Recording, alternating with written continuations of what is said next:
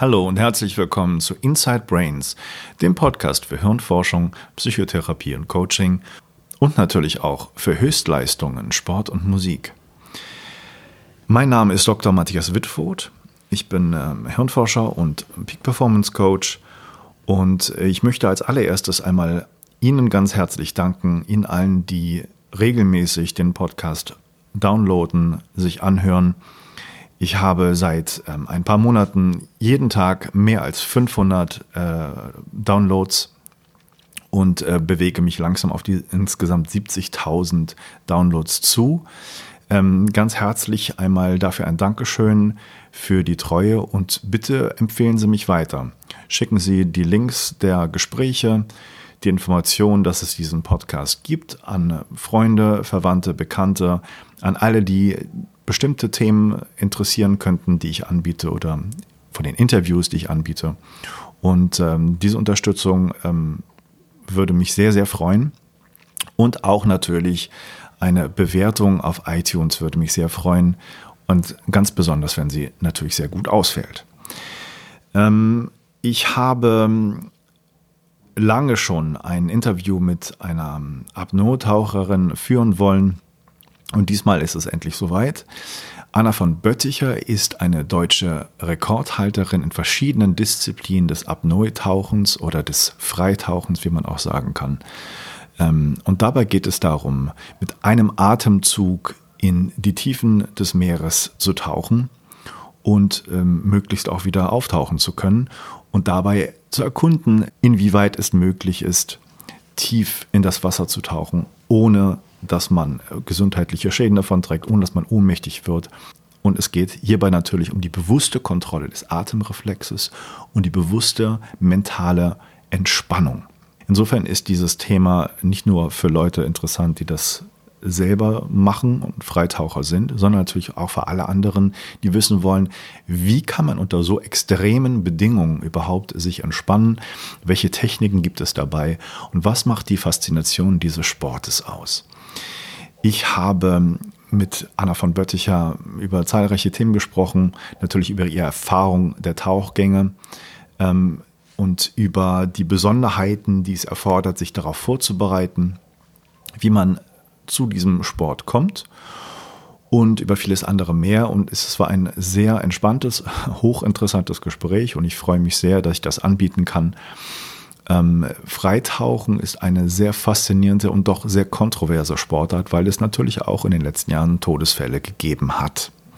Es geht um die ähm, Erkundung der Grenzen des eigenen Körpers und des Menschenmöglichen. Und ähm, ein zweites Interview, was bald folgt, habe ich mit dem Weltrekordhalter äh, und Franzosen Guillaume Nery geführt, ähm, auf den wir in dem Gespräch, was gleich folgt, auch immer wieder Bezug nehmen. Die Planung für englische Interviews bei Inside Brains ist voll im Gange. Ich bin mit meinem Zeitplan ein bisschen in Verzug. Ich wollte es eigentlich schon ab November anbieten. Aber es hängt und steht alles an der neuen Webseite, die noch nicht fertig ist, die zweisprachig sein wird, wo ich äh, in Zukunft dann nicht nur deutsche Interviews, sondern auch englische Interviews anbieten werde, weil es einfach so viele interessante Menschen weltweit gibt, die dann auf Englisch mir Red und Antwort und Informationen geben. Und äh, ich möchte auch darauf hinweisen, dass es auf meiner Seite www.matthiaswitfurt.de weitere Informationen zu den Gesprächen gibt. Einfach auf die jeweiligen Interviews klicken, dann gibt es Links und Hintergrundinfos zu den Gesprächsthemen. Und ich kann einfach nur empfehlen, gerade bei dieser Episode einmal hineinzuschauen, was es da für hochspannende und faszinierende und wunderschöne Bilder der Unterwasserwelten gibt beim Freitauchen. Ganz besonders werde ich auch die äh, Links, die mir Guillaume Nery zur Verfügung gestellt hat, ähm, dort anbieten, denn er ist verheiratet mit einer auch äh, Freitaucherin, die aber auch gleichzeitig äh, Filmregisseurin ist und die ganz unglaublich schöne Bilder ähm, von diesen Freitauchgängen äh, gemacht hat.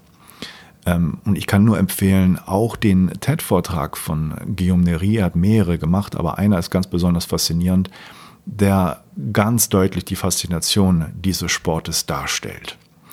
Und ähm, außerdem gibt es äh, ein Video von Anna von Bötticher, wie sie mit ihrem Trainer den Weltrekord im Tandem No Limits erreicht. Was bedeutet, man wird mit einem Schlitten in die Tiefe gezogen und der Weltrekord liegt äh, bei 125 Metern. Und wenn man diese Zahl hört, äh, kann man sich noch nicht so was richtig drunter vorstellen, wie tief das eigentlich ist. Ähm, ich habe mal im Internet recherchiert und zum Beispiel gefunden, dass in Berlin äh, das zweithöchste Gebäude, nämlich das Park Inn am Alexanderplatz, 125 Meter hoch ist. Wenn Sie das kennen, haben Sie ungefähr eine Ahnung, äh, was für eine Tiefe das ist, die man dort erreicht und was für eine unglaubliche Leistung das ist, so weit runterzugehen mit einem Atemzug. Und äh, wenn Sie einfach im Internet mal recherchieren und schauen, die Kirche oder das höchste Gebäude in Ihrer Stadt, wie hoch das dann ist, dann haben Sie vielleicht eine Relation, was es bedeutet, 125 Meter tief zu tauchen. Und jetzt, ohne viel Umschweife, zu diesem sehr entspannten und hochinteressanten Gespräch, wie ich finde. Und ich wünsche ganz viel Spaß. Und nochmal die Bitte, bewerten Sie mich. Das ist ganz hilfreich. Danke, dass du Lust hast, das Interview zu machen. Ich würde gerne von dir wissen, du machst ähm, Apnoe-Tauchen. Ist das, ist das was anderes als Freediving oder ist es eine andere Begriffsbezeichnung? Das ist das Gleiche. Also Apnoe tauchen, Apnoe, wie wir sagen, ähm, weil griechisches Wort und so äh, heißt im Griechischen so viel wie ohne Luft, ohne Atem. Ja. Glaube ich, ähm, das ist das Gleiche wie Freediving. Wir sagen zum Beispiel auch Freitauchen, auch im Deutschen. Okay. Das ist das Gleiche. Ja. ja. Was, wenn man das, äh, vielleicht eine blöde Frage, vielleicht auch ein bisschen mit Hintergrund, hoffe ich zumindest. Was ist ähm, das, was dich daran so fasziniert? Was kitzelt dich daran, das zu machen? Das ist immer eine ganz gute Frage, finde ich, was einen daran fasziniert. Das hat viele Facetten für mich. Ähm, ich tauche ja schon ganz lange. Ich tauche schon seitdem ich ähm, ein Kind bin. Ähm, habe als Jugendlicher mit dem Gerätetauchen angefangen. Hatte immer eine Faszination für die Tiefe. Ich denke, das hat so ein bisschen bei mir was damit zu tun, dass mich ja, das, äh, die Weite des Universums kann man fast sagen, fasziniert. Also das Unerreichbare. Zum Beispiel als Kind mein Lieblings-Tim und Struppi war das Tim und Struppi, wo die zum Mond fliegen. Mhm. Und das Tim und Struppi, wo die mit dem U-Boot ähm, ah. irgendwo rumfahren. Das waren meine, meine Favoriten. Ja. Und dann so an dritter Stelle kam irgendwo ein Tim und Struppi, wo die im Himalaya unterwegs sind.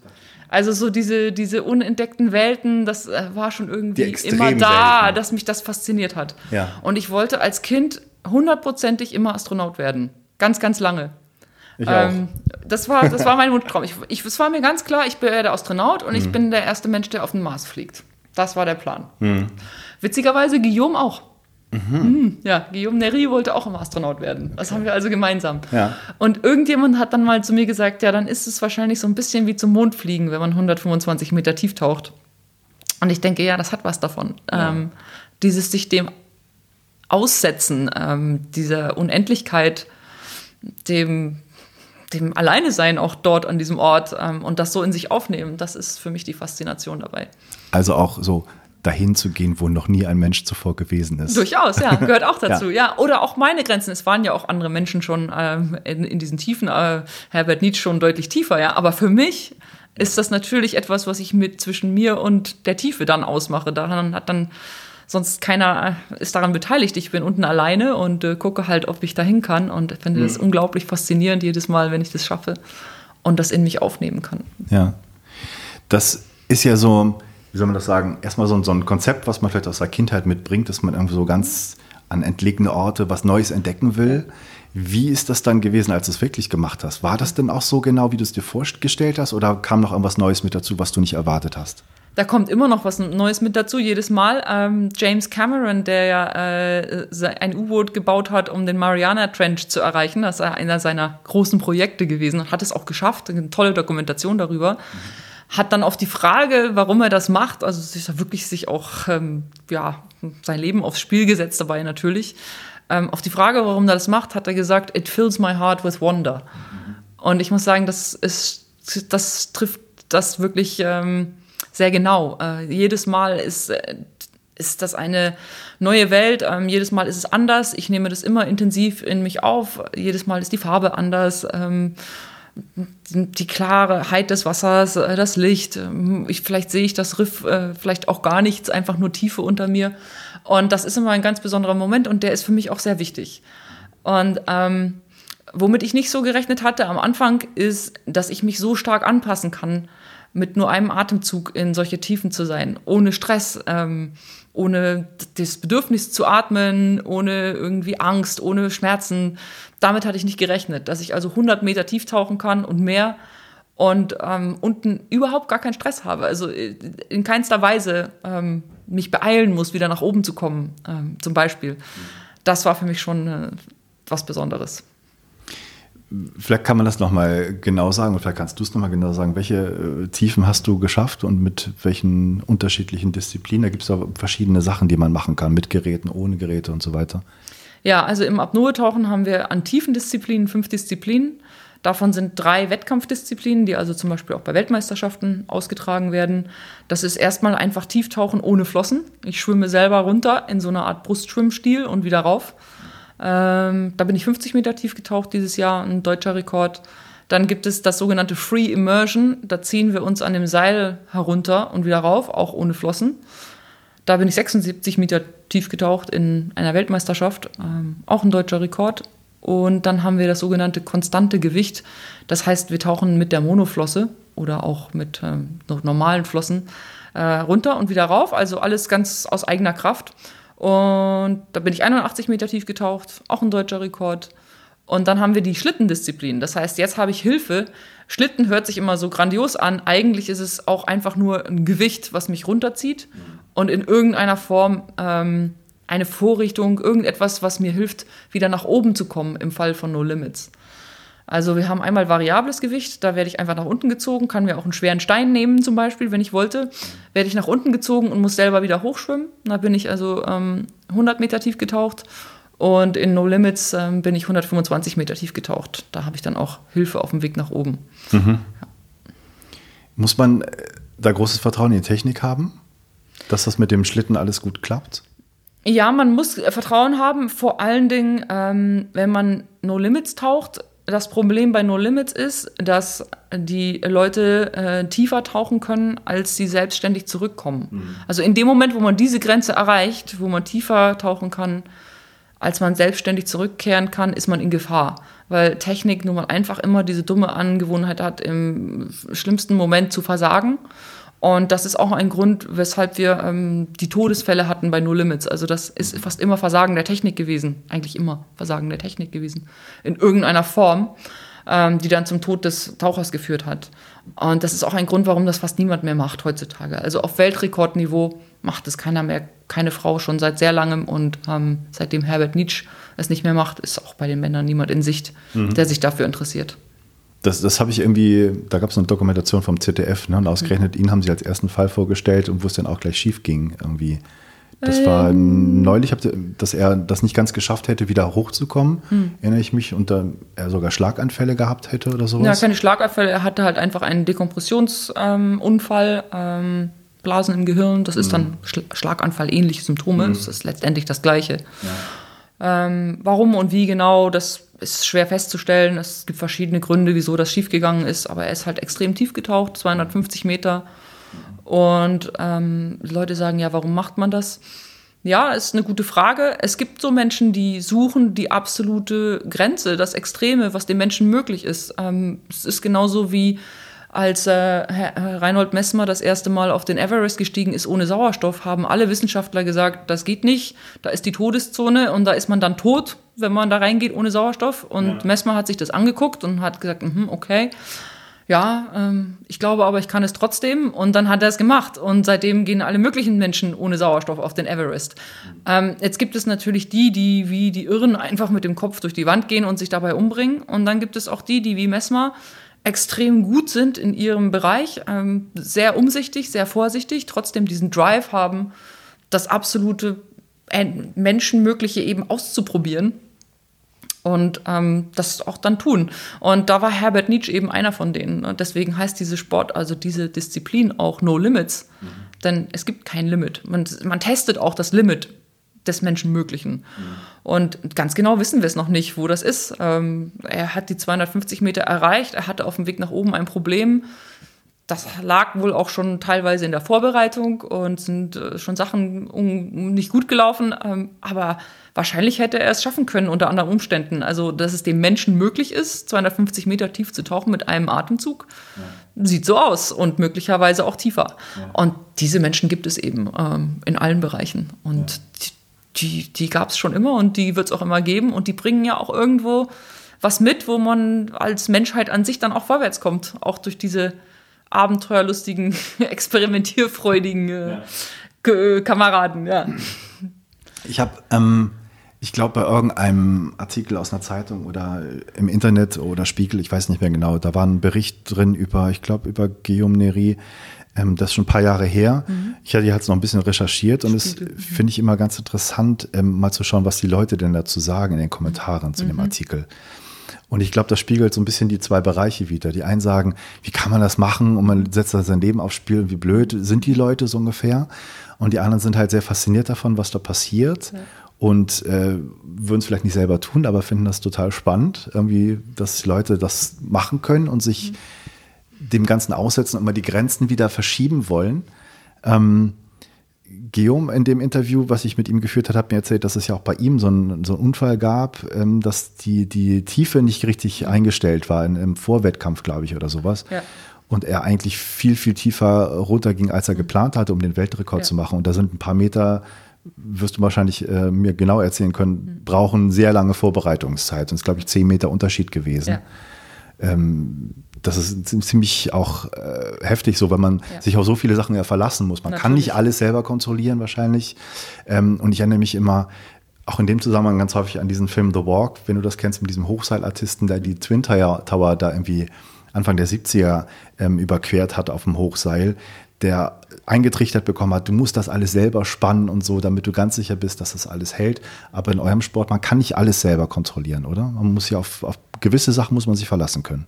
Man muss sich auf manche Dinge verlassen können in unserem Sport auf jeden Fall. Ähm, zum Beispiel auf denjenigen, der mich sichert. Ähm, das ist auch deswegen ein Sport, der ähm, sehr intensive Beziehung ähm, mit sich bringt zu den anderen, die mit einem zusammentauchen. Und das ist bei uns ganz normal, dass das auch Athleten sind, mit denen wir selber dann im Wettkampf oder im Wettstreit stehen, ja. weil es ist eine kleine Welt und wir trainieren zusammen und wir sichern uns gegenseitig. Und ähm, ich muss mich hundertprozentig darauf verlassen können, dass derjenige dann da ist, falls ich ihn brauche.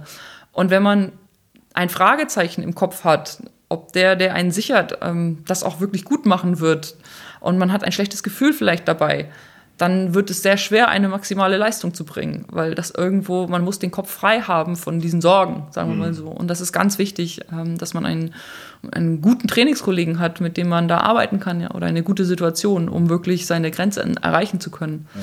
Und ähm, natürlich ist es so, dass bei uns, ähm, wir sind sehr gut gesichert und es gibt zum Glück extrem wenige tödliche Unfälle oder Unfälle, bei denen Menschen Schaden nehmen, die einen bleibenden Schaden hinterlassen.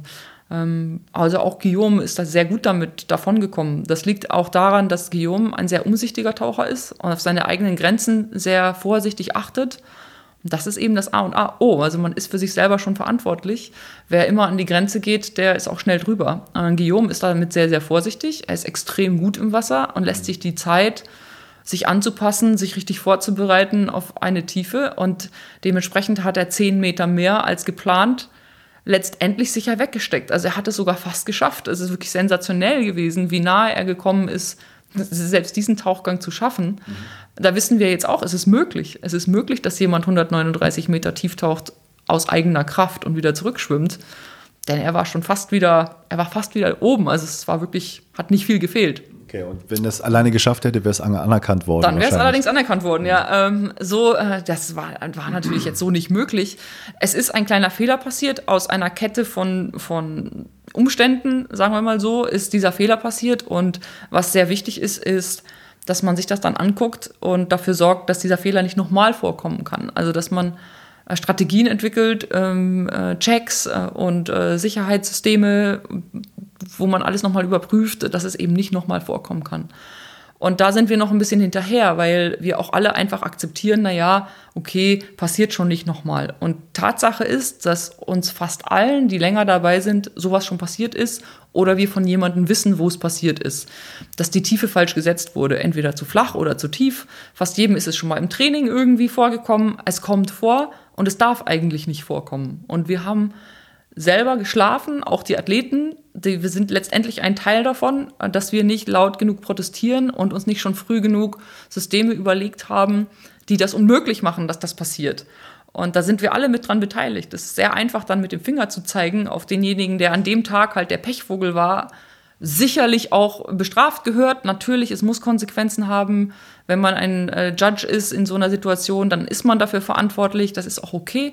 Trotzdem müssen wir uns alle als Gemeinschaft auf die Finger gucken, denn wir, wir sind alle dran beteiligt. Jeder Athlet, der da schon im Training mal so einen Fehler gemacht hat, ist mit dran beteiligt.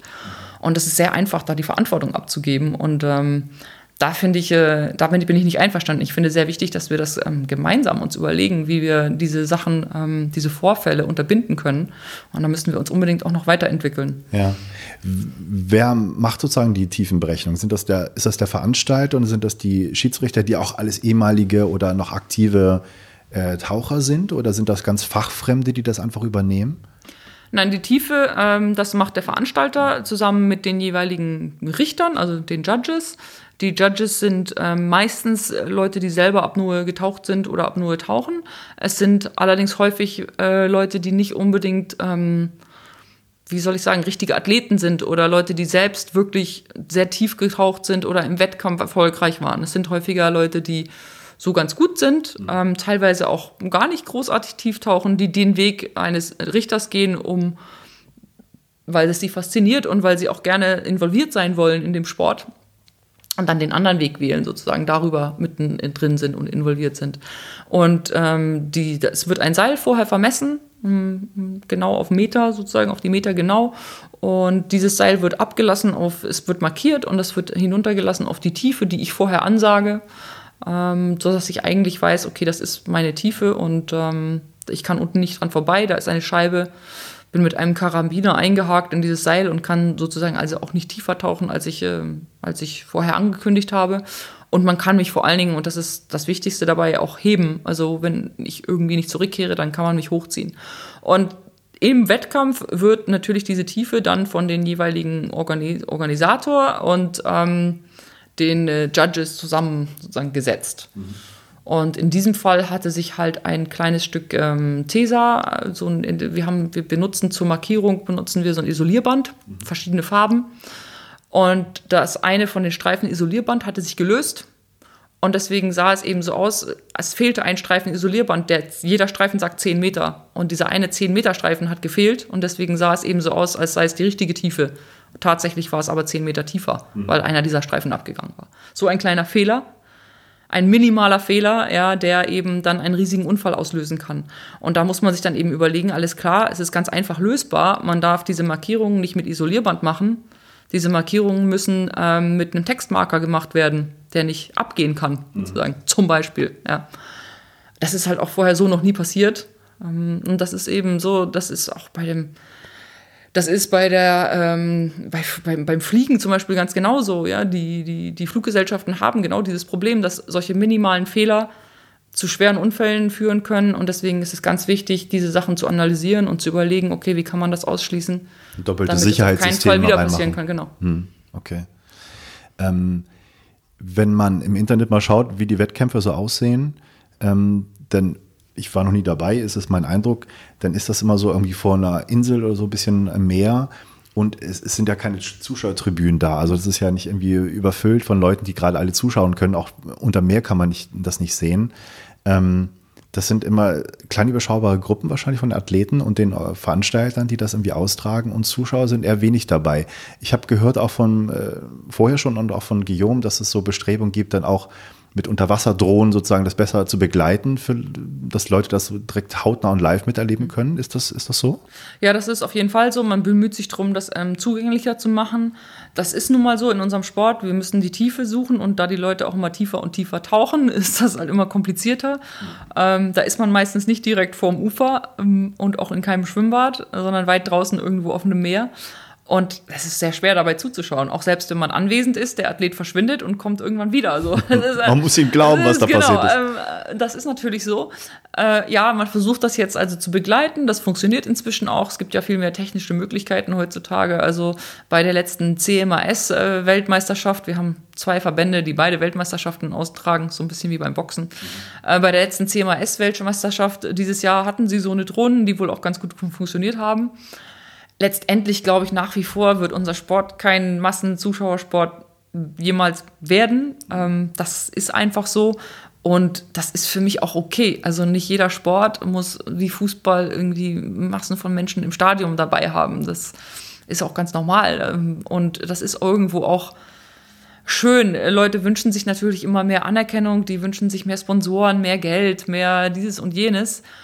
Da muss ich auch sagen, ähm, die meisten haben da auch wirklich falsche Vorstellungen, denn wenn man sich mal überlegt, wie viele Olympiaathleten, die in Sportarten antreten, die olympisch sind und dort Goldmedaillen holen, keinen einzigen Euro Sponsorengeld haben. Die haben vielleicht, wenn sie in Deutschland sind, Glück und sind bei der Polizei oder bei der Bundeswehr und werden deswegen gefördert und können deswegen ihren Sport auf so einem hohen Niveau ausüben, weil sie halt Angestellte sind so vom Staat. Ähm, und deswegen funktioniert das. Aber die haben doch keinen Sponsor und die haben keine Werbeverträge und die haben nichts, gar nichts und die gewinnen Goldmedaillen in der Olympiade.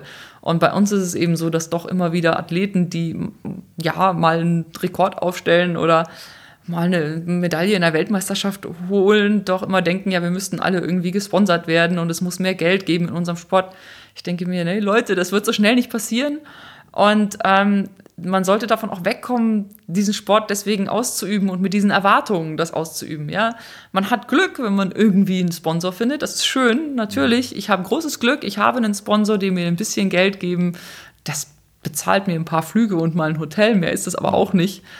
Trotzdem, das ist schon sensationell und da habe ich ganz großes Glück. Diesen Sponsor habe ich gefunden oder genau gesagt, die haben mich gefunden, denn ich habe nie einen gesucht, weil mein Persönlichkeitsprofil zu ihnen passt. Und natürlich bin ich auch ein bisschen erfolgreich in dem Sport, erfolgreich genug, dass es ab und zu mal eine Neuigkeit gibt, wo sie eine Pressemitteilung machen können. Ja. Aber mehr ist es auch nicht und das interessiert sie auch gar nicht so sehr. Was sie interessiert ist, dass ich aktiv bin in meinem Sport und dass ich ein bestimmter Typ Mensch bin, der ihre Marke gut präsentiert. Und das ist es eigentlich, worauf es ankommt. Du darfst die Marke nennen, ja, wenn ja. du möchtest. Okay, ja. Das ist, also das ist ja auch äh, gut bekannt. Man sieht ja. ja. mich mit den Logos überall. Also ich habe äh, Oris, eine Schweizer Uhrenmarke, die auch ein äh, Carlos Coste schon lange sponsern, ein, ein, ein Venezuela, aus, aus Venezuela, der schon lange in dem Sport dabei ist. Ja, und das ist fantastisch. Aber wie gesagt, das, ich habe das ehrlich gesagt nie gesucht. Das ist Zufall. Und ähm, das braucht man auch nicht denken. Also auch selbst wenn wir jetzt ähm, besser mit Videodrohnen und so die Tauchgänge filmen, ich glaube, es wird wenig ändern. Okay. Also ich glaube, äh, viele Leute interessiert das ja schon, aber ist meine Vermutung richtig, wenn, wenn ein Fußballspieler im Stadion Tor schießt und dieses ganze Stadion jubelt, dann ist das eine gewisse Art von. Anerkennung. Wenn du wieder hochkommst und deine, deine Peers, sozusagen dein Team jubelt und deine Konkurrenten das toll finden, ist es auch eine gewisse intensive Anerkennung, die man dann kriegt, oder? Natürlich, das ja. ist immer schön, ähm, ist ganz klar. Und ähm, also die größte Anerkennung ist einfach natürlich dass man es selber geschafft hat. Ich denke, das, das, das ist so, ja. Man, man kommt hoch und man hat einen Tauchgang, den man sich vorgenommen hat, an diesem Tag unter diesen Wettkampfbedingungen geschafft. Und das ist eigentlich das, was am meisten Freude macht. Ja. Und nicht mal, dass die anderen klatschen, sondern ja, dass man es geschafft hat. Das Reglement ist, ist so ein bisschen, ist das so, dass man einfach sagt, wie tief man gehen wird? Und wenn man es schafft, dann kriegt man sozusagen das anerkannt. Mhm. Ähm, und ähm, man weiß nicht, was die anderen sozusagen planen. Vorher. Genau. Ist das so? Ja, ähm, das ist eine Sicherheitsfrage. Das heißt, bei uns müssen die Tauchgänge am Tag vorher geheim angekündigt werden, die Tauchtiefe. Ich kann also nicht an dem Tag einfach tiefer tauchen oder so tief tauchen, wie ich gerade will. Ähm, das könnte man sonst nicht richtig sichern. Das heißt, die, die, die, die einen von oben sichern, müssen wissen, wann ich ungefähr wiederkomme, wo ich ungefähr hintauche, sonst äh, wäre es zu gefährlich. So, das heißt, ich sage also am Tag vorher, ähm, werfe ich meinen Zettel in eine Box wo ich draufschreibe, wie tief ich tauchen werde und diese Tiefe steht dann auch fest. Wenn ich es nicht schaffe, werde ich so selbst straft, dass es sich grundsätzlich nicht lohnt, zu viel anzukündigen und dann zu sagen, naja, ich gucke mal, vielleicht schaffe ich es ja. Ähm, weil man halt anständige Strafpunkte bekommt für jeden Meter, den man nicht geschafft hat. Und das ist natürlich ein sehr großes auch ein taktisches Spiel dann zu versuchen, exakt die richtige Tiefe anzukündigen, denn eigentlich möchte ich natürlich keinen Meter zu viel ankündigen, um maximal die Möglichkeit zu haben, dass ich es schaffe. Aber möglichst natürlich genauso einen Meter mehr als mein nächster Konkurrent. Also, dass ich so genau gerade so mhm. es perfekt hinkriege. Und natürlich versucht man dann zu erraten, was die anderen wohl so machen werden, wie sind die drauf und, äh, und was kann ich wohl. Und die große Kunst dabei ist, und das ist wirklich etwas, was manche sehr gut können und manche gar nicht, ist, sich selber einzuschätzen. Ich muss mich einschätzen können, wie bin ich drauf, wie geht es mir, was kann ich im Moment leisten, was kann ich morgen unter Wettkampfbedingungen leisten, wenn ich nervös bin, was kann ich unter den Wetterbedingungen leisten, die wir vielleicht haben werden. Ja, haben wir die ganze Zeit schlechtes Wetter und Wellengang und, und Strömung, wird mich das behindern. Alle diese Sachen muss ich einschätzen können, um dann äh, idealerweise exakt das richtige Announcement zu machen, ähm, um das Maximale rauszuholen, aber relativ sicher zu sein, dass ich den Tauchgang schaffen werde. Denn wenn ich eine rote Karte bekomme, also ein, ein Fehler sozusagen, dann äh, fallen meine ganzen Punkte weg. Dann ist gar nichts bei übrig. Und das ist wahnsinnig wichtig und ein riesiges taktisches Spiel und eine mentale große Herausforderung. Ähm, etwas, was ich sehr gut kann. Ich schätze mich eigentlich immer richtig ein und habe es eigentlich immer geschafft. Bis auf ein einziges Mal bin ich vorher umgedreht, weil ich einen Schnupfen hatte und die Ohren blockiert waren. Ansonsten habe ich in acht Welt Weltmeisterschaften das noch nie, noch nie einen Fehler gemacht. Und das ist sehr ungewöhnlich. Also viele Leute überschätzen sich sehr gerne, sehr. Und ähm, dann geht man halt mit X nach Hause. Ähm, hast du, also vielleicht weiß nicht, ob du das willst oder darfst, ohne zu viel zu verraten für deine Konkurrenten. Was planst du in nächster Zeit für Rekorde oder für Tiefen zu tauchen? Ich darf alles verraten. Ähm, ich plane ja, ich plane ja nicht ähm, für meine Konkurrenten oder gegen die, die können das ruhig wissen. Ähm, ich tauche ja, was ich tauchen möchte, für mich eigentlich. Denn wie gesagt, es gibt ja kein Geld in unserem Sport. Ja. Es geht mir eigentlich nie darum, irgendjemanden spezifisch zu schlagen. Es gibt auch keine Preisgelder oder so? Nee, es gibt okay. keine Preisgelder. Ich zahle, um zu einer Weltmeisterschaft zu fahren. Mein eigenes Startgeld und Flussunterkunft und so weiter. Also ich bezahle aber auch mein Startgeld selber zum Beispiel und es gibt auch kein Preisgeld. Also es ist tatsächlich, wir üben das alle aus aus Spaß an der Freude. ja. ja. Ähm, aber ich meine, das ist gar nicht so ungewöhnlich, denn wenn man sich überlegt, wie viele Menschen laufen Marathon oder machen Triathlon, ja, die laufen ja auch nicht den Marathon mit der Erwartung, den zu gewinnen, und die bezahlen auch das Startgeld und die laufen den Marathon einfach mit, auch nicht um irgendjemanden anders zu schlagen, sondern um selber irgendeine Zeit zu laufen, die sie sich vielleicht vorgenommen haben. Stimmt. Oder überhaupt den Marathon zu laufen. Ja, aber ja. es gibt auch viele, die sich darauf spezialisiert ja, haben natürlich. und das gewinnen wollen und auch Preisgelder. Genau, also es gibt natürlich Top-Athleten, die sich da spezialisieren, aber es gibt halt Unmengen von Menschen, die einfach einen Marathon laufen. Und so ist es halt bei uns auch. Also es gibt doch sehr viele, die, man macht es eigentlich so, weil es einem Freude macht. Also ist es bei mir auf jeden Fall. Ähm, natürlich möchte ich mich immer gerne verbessern das ist es eher so, dass ich mir denke, ja, wäre schön, wenn es weitergeht.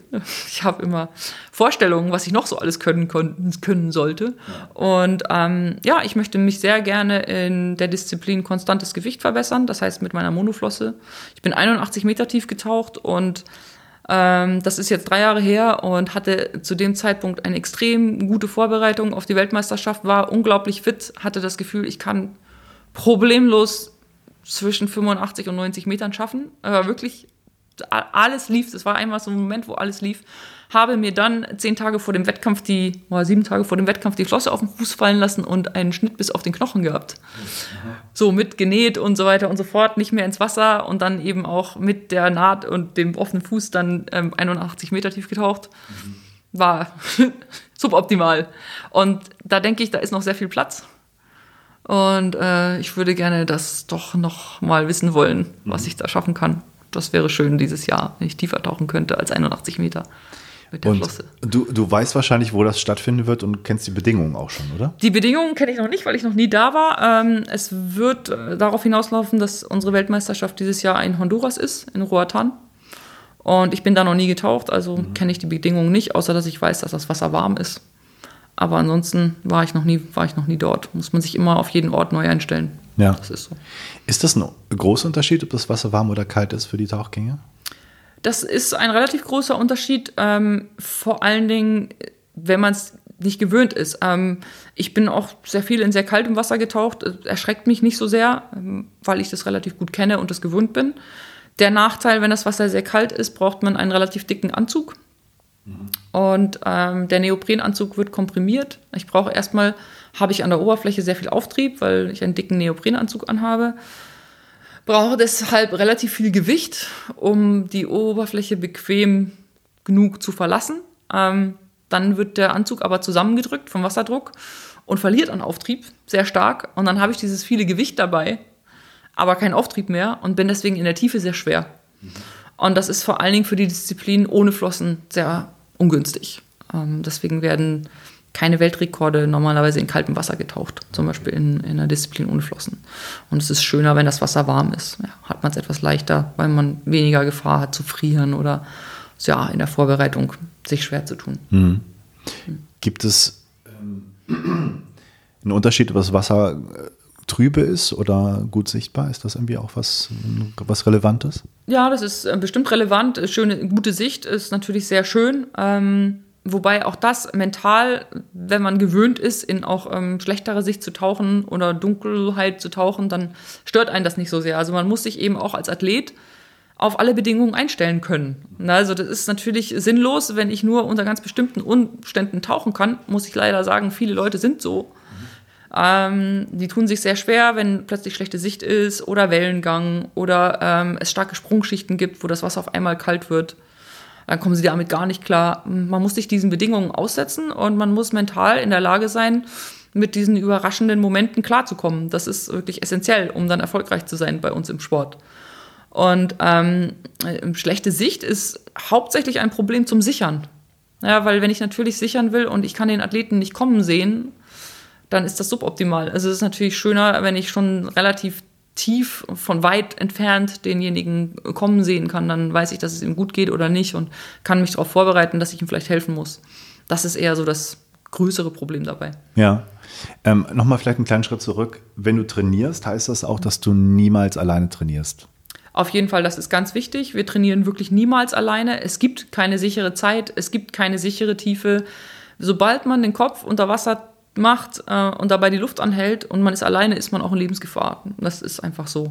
Wir haben immer wieder tödliche Unfälle in Schwimmbädern ähm, und in Schwimmbädern zu Hause und so. Und leider eben auch von sehr erfahrenen Apnoe-Tauchern, weil je erfahrener man ist, desto mehr hat man so dieses Gefühl, naja, pff, ist ja nur eine Minute, mhm. was soll mir da schon passieren? Das kann ich ja nun locker. Mhm. Und dann hat man halt einen schlechten Tag oder man ist irgendwie krank oder man ist, es kann immer irgendwas vorfallen.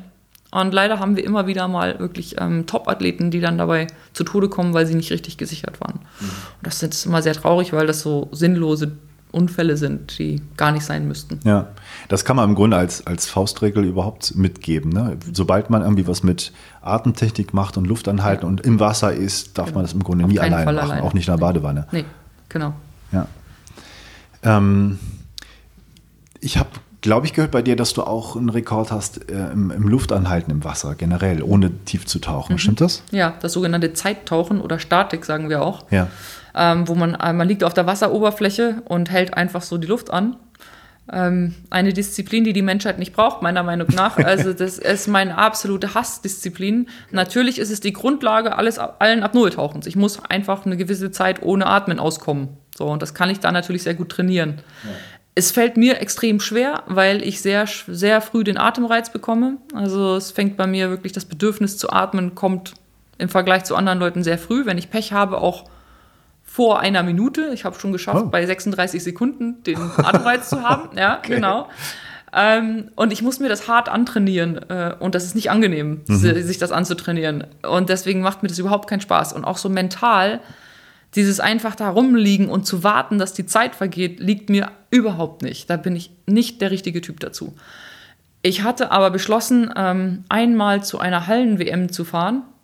Ich muss auch sagen, ich trainiere auch nicht gerne im Pool. Also für mich, mich fasziniert das Meer und die Tiefe und im Pool, wo ist da das Free und das Diving? Also das ist nicht so meine Lieblingsbeschäftigung. Ähm, aber ein, ein Jahr habe ich gedacht, okay, ähm, bist du nun Apnoe-Taucher, musst du auch mal zur Hallen-WM.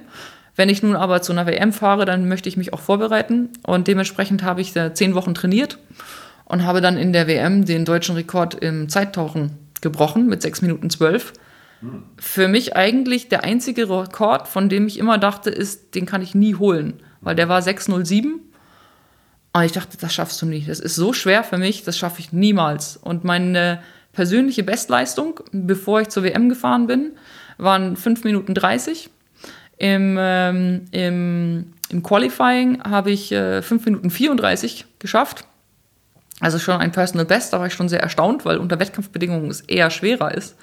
Und dann faszinierend äh, in dem Wettkampf selber nochmal über 30 Sekunden obendrauf, was eigentlich unerhört ist. Also unmöglich. Aber ich hatte einen anderen Athleten, der mir geholfen hat. Wir können uns so gegenseitig coachen, gerade beim Zeittauchen. Dann der andere kann dann mit mir sprechen, der sagt mir die Zeiten an zum Beispiel, sagt, komm, du schaffst das noch, bleib ruhig. Und irgendwie hatte ich eine Chemie mit dem, mit dem ich noch nie vorher trainiert habe, ähm, dass ich mich so sehr entspannt habe. Ich habe einfach jede Kontrolle abgegeben, ihm alles überlassen. Und das hat 30 Sekunden ausgemacht. Und äh, als ich aufgetaucht bin, haben wir, kriegt man dann so von den äh, Kampfrichtern äh, die weiße Karte gezeigt. Das heißt, der Versuch ist gültig. Und dann habe ich gesagt, na ein Glück, das muss ich nie wieder tun. Jetzt habe ich ja den Rekord und ich habe es auch seitdem nicht mehr gemacht, weil ich es nicht leiden kann. Okay. Also sechs Minuten zwölf, sehr schwer erkämpft, ähm, steht Ja. immer noch. Äh, ist mir ein Rätsel, warum das noch niemand gebrochen hat, aber ja, ist immer noch meiner. Furchtbar. Ich, ähm, ja, also ich, ich mache ja, wir haben kurz vorher vom Gespräch darüber geredet, diese Wim Hof Methode ja auch schon lange und das ist ja eine andere Atemtechnik. Ich schaffe irgendwie, wenn es mal gut läuft, vier Minuten ohne Luft in den Lungen. Das ist ja sozusagen nach dem Ausatmen, dass man das Okay, dann das ist aber sehr lang. Vier Das, Minuten dann. ja, manchmal, ma- ich habe es schon geschafft, sonst drei Minuten ist schon Durchschnitt, also schaffe ich schon irgendwie das dabei. ist viel. Das ist sehr gut. Genau, und Dann äh, man, da man merkt, mehr drin mit eingeatmet. Wahrscheinlich, ja, ich habe es noch nicht probiert. M- Man sieht aber auch, ähm, also ich, ich messe das auch ein bisschen selber so, ähm, die, Pul die Sauerstoffsättigung dabei, was da so passiert im Körper. Und man sieht, dass da so viele Sachen passieren einfach auch. Ja. Während des Atmens, auch nach Tagesform, ähm, ob man sich gut fühlt, ob man sich nicht gut fühlt, ob man ein bisschen krank ist oder nicht, dass das sozusagen dieser Atemreflex ganz unterschiedlich einsetzen kann. Man, an guten Tagen dauert es wirklich manchmal zwei Minuten, bis ich was merke. Ja. Und in schlechten wahrscheinlich wie bei dir auch in 30 Genau. Sekunden und dann geht es schon irgendwie nicht mehr. Ne? Also Genau. Es sind sehr viele verschiedene Faktoren, Ja. die da eine Rolle spielen. Ne? Sehr viele, ja. Ähm, ich habe auch mich nochmal erinnert, äh, ein Interview oder einen Auftritt bei dir gesehen von äh, oder bei Markus Lanz, wo du warst vor kurzem. Mhm. Ja. Und da hast du ja auch so ein bisschen von dir erzählt. Und was war eigentlich der aktuelle Anlass, dass du da eingeladen wurdest? Gab es da irgendwie was Ich war ja Besonderes? schon zweimal bei Markus Lanz, Ah. innerhalb von einem Jahr, auch eher ungewöhnlich, glaube ich. Der mag Ähm, dich. Ja, ich weiß nicht. Also beim ersten Mal hat man mich einfach so eingeladen, weil die ja gerne auch irgendwelche Abenteuersportler eben so mit einladen. Und äh, beim ersten Mal haben wir, also da haben wir uns kennengelernt und er sagte zu mir noch so beim Reingehen, ähm, lass uns vor allen Dingen über die Faszination sprechen dieses Sports. Und dann sind wir dazu aber gar nicht gekommen, weil ich war als letztes dran und es war so ein bisschen knapp von der Zeit und wir haben hauptsächlich über den äh, Unfall, den ich mal hatte, ähm, gesprochen. Und ähm, dann sagte er, du musst unbedingt wiederkommen, weil wir haben noch gar nicht über die Faszination gesprochen des Sports. Und dieses Jahr war ich ja in den Bahamas und habe einen deutschen Rekord in, ohne Flossen getaucht und hatte davon sehr schöne Aufnahmen mitgebracht aus Dean's Blue Hole in den Bahamas ähm, mit einem Kollegen von mir äh, zusammen gemacht, äh, der mich da gefilmt hat, an diesem wirklich sehr faszinierenden Ort. Also es gar keine Aufnahmen jetzt vom Wettkampf, sondern eher so um die Schönheit geht des Tauchens und das vielleicht auch ganz gut vermittelt, was die Faszination in diesem Moment ist.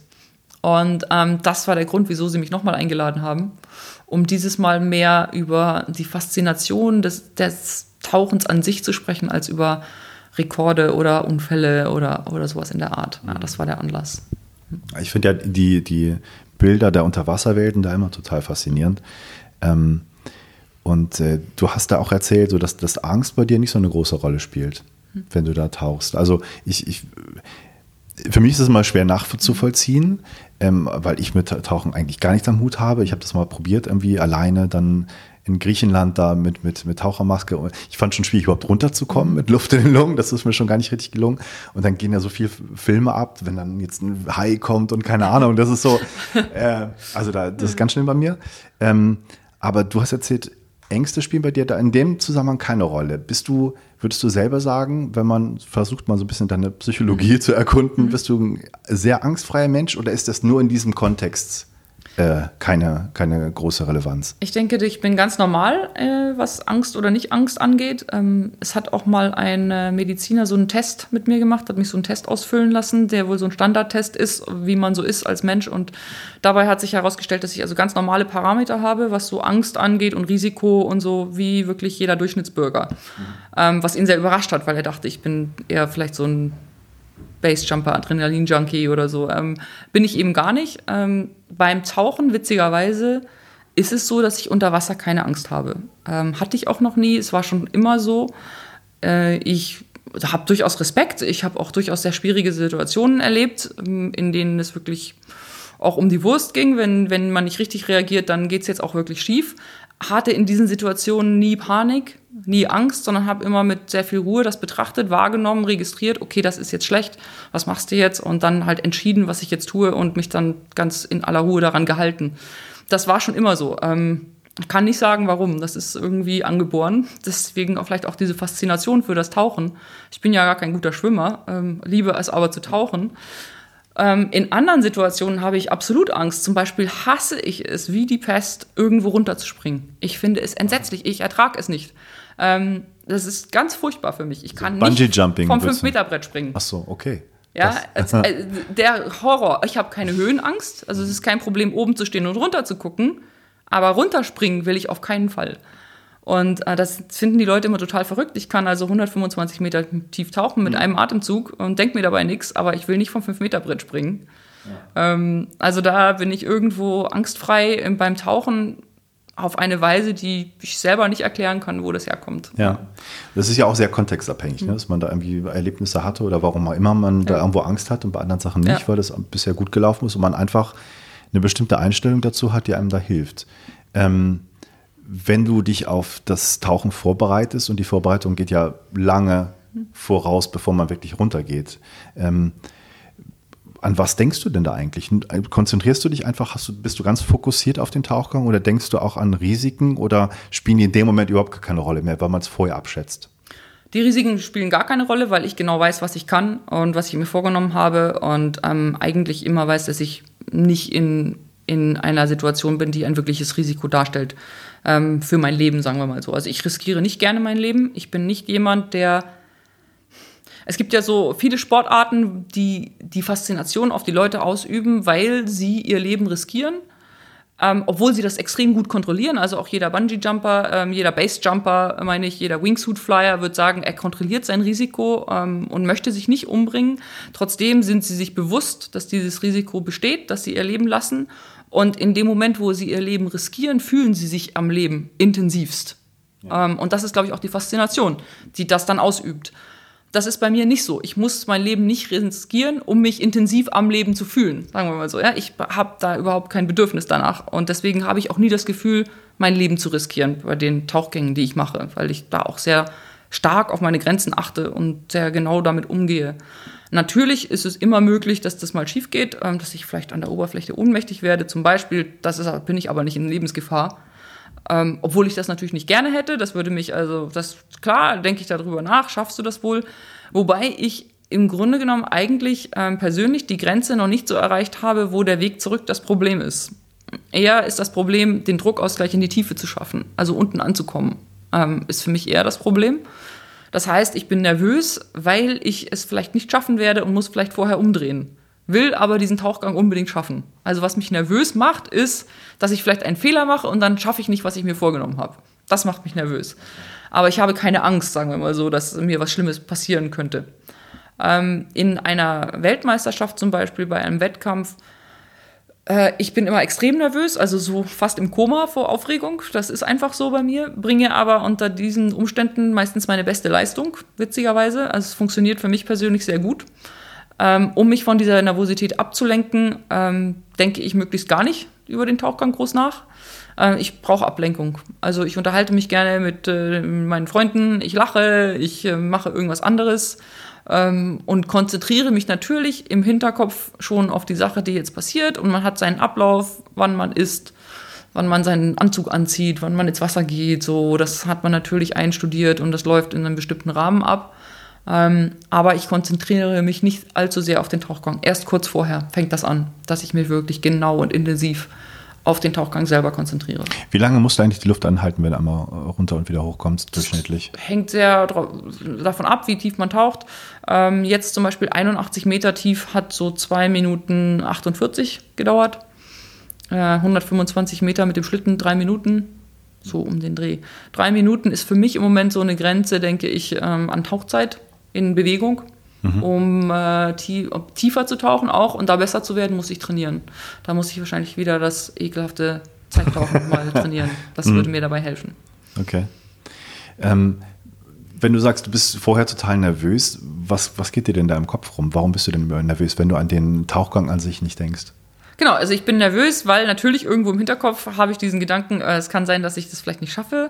Äh, vielleicht komme ich nicht unten an. Also ich habe nie Sorge, dass ich oben ankomme. Ich habe Sorge, dass ich unten nicht ankomme. So, ja, ob ich den Druckausgleich wohl schaffe, warum habe ich jetzt irgendwie diese Meter angesagt und nicht einfach mal zehn Meter weniger? Weil ich auch so äh, die Angewohnheit habe, ähm, Personal Bests anzukündigen im Wettkampf. Wobei das für mich extrem gut funktioniert. Also immer wenn ich das getan habe, habe ich es auch geschafft. Aber jedes Mal, wenn ich das tue, dann setzt mich das natürlich unter Druck, weil es ein Tauchgang ist, den ich noch nie vorher gemacht habe. Das ist natürlich immer irgendwie eine Sache, der man sich dann nicht hundertprozentig sicher ist, weil es ist ja das erste Mal. Äh, irgendwo weiß ich in mir drin, dass ich es schaffen kann, äh, sonst würde ich es auch nicht ansagen, aber trotzdem, das ist ein Unsicherheitsfaktor. Wenn ich natürlich zehn Meter wegnehmen würde von meiner persönlichen Bestleistung, dann wäre man entspannter dabei, das ist ganz klar. Ähm, und insofern bin ich dann immer sehr aufgeregt, so schaffst du es jetzt, wird das hinschauen, äh, werde ich vorher umdrehen müssen. Und das möchte ich nicht. Ich möchte nicht vorher umdrehen. Ich möchte es schaffen. Deswegen bin ich ja auch in einem Wettkampf und in der Weltmeisterschaft. Und das macht mich nervös. Ja, das ist so. Wenn man sozusagen das versucht zu kombinieren, was du gesagt hast, dass du ähm, dieses so faszinierend findest, darunter zu gehen und zu tauchen mhm. und auch dieses persönliche Bestzeiten, einfach deine, deine Grenzen ausloten willst. Gibt es Momente, wo du das genießen kannst im Wettkampf oder passiert das da eher nicht, sondern wenn du das aus Spaß machst? Mhm. Das passiert auf jeden Fall. Ähm, ich habe sehr viele Momente auch in Wettkämpfen erlebt, die ich also intensiv genossen habe. Ähm, eigentlich, ich auf dem Weg nach unten habe ich die Augen geschlossen, um mich ganz und gar auf den Druckausgleich äh, zu konzentrieren, was erstmal so das komplizierteste für uns ist. Und wenn ich dann unten ankomme, öffne ich die Augen und ich tauche mit Maske, auch extrem tief. Also die meisten anderen tauchen ja nur mit Nasenklammer und ganz ohne Maske oder mit den sogenannten Fluid Goggles mit denen man nicht so gut sieht, also nur so in einem sehr kleinen Bereich so direkt vor sich. Ich tauche ganz normal mit Taucherbrille, mit Maske und wenn ich unten die Augen öffne, dann nehme ich immer dieses Umfeld, also wo ich gerade bin, intensiv wahr. Jedes Mal. Ähm, und das ist immer anders und habe wirklich ganz fantastische Momente dabei erlebt, also auch im Wettkampf.